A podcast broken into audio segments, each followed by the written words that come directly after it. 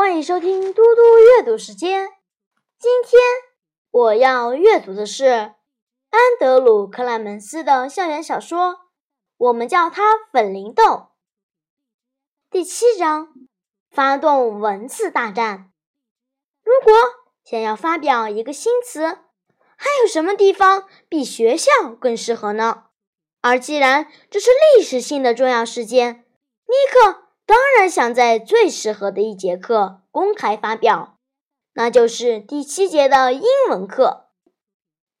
上课铃声一响起，不等课堂正式开始，尼克率先举起手说：“格兰杰老师，我忘了带我的 friend。”约翰与尼克隔了三排座位，他也很顺的接口：“我多带了一只，你需要的话，我可以借你。”接着。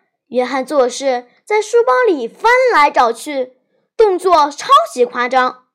我的意思是说，我以为我多带一只 friend，我叫我妈帮我放了三只或四只。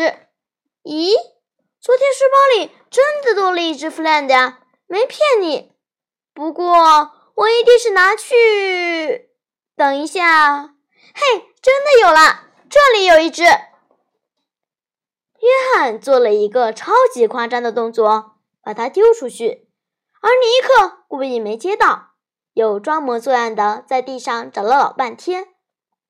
格兰杰老师和全班同学都接收到这个清晰而有力的讯息：那黑色的塑料做的尼克向约翰借来的东西，有个怪不拉几的名字，和平常习惯的名字不一样。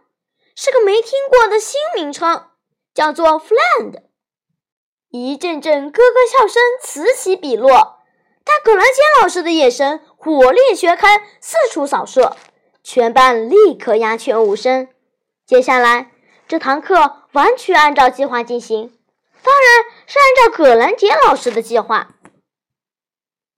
等到其他同学都下课离开教室以后，葛兰杰老师说尼克。”我想跟你好好谈几个字，他特别强调了字。尼克顿时感觉口干舌燥，他咽了一口口水，但头脑还很清楚。他走到讲桌前说：“格兰杰老师，有什么事吗？”尼克，这点子蛮有趣的，但是我的课堂上不容许有人再捣鬼捣蛋。我这样说够清楚吗？他的双眼炯炯有神，不过这种眼神应该说是很明亮，并非灼热难打。点子？什么点子？尼克问道。尽可能让自己的眼神看起来很无辜。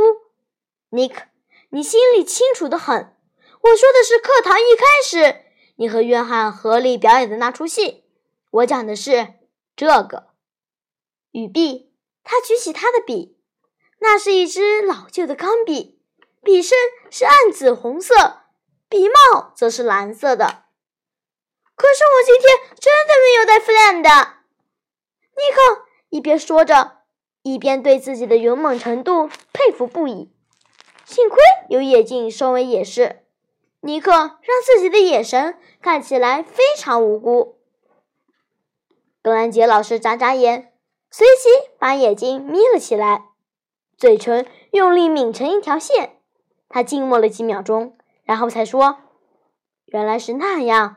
那好吧，尼克，我想今天没什么好讨论的了，你可以走了。”谢谢你，格兰杰老师。”尼克说着，连忙抓起书包冲向门口。就在刚刚踏上走廊时，他回过头来补上一句：“我发誓，以后再也不会忘记带 friend 来学校。”老师，再见！谢谢大家，我们下次再见。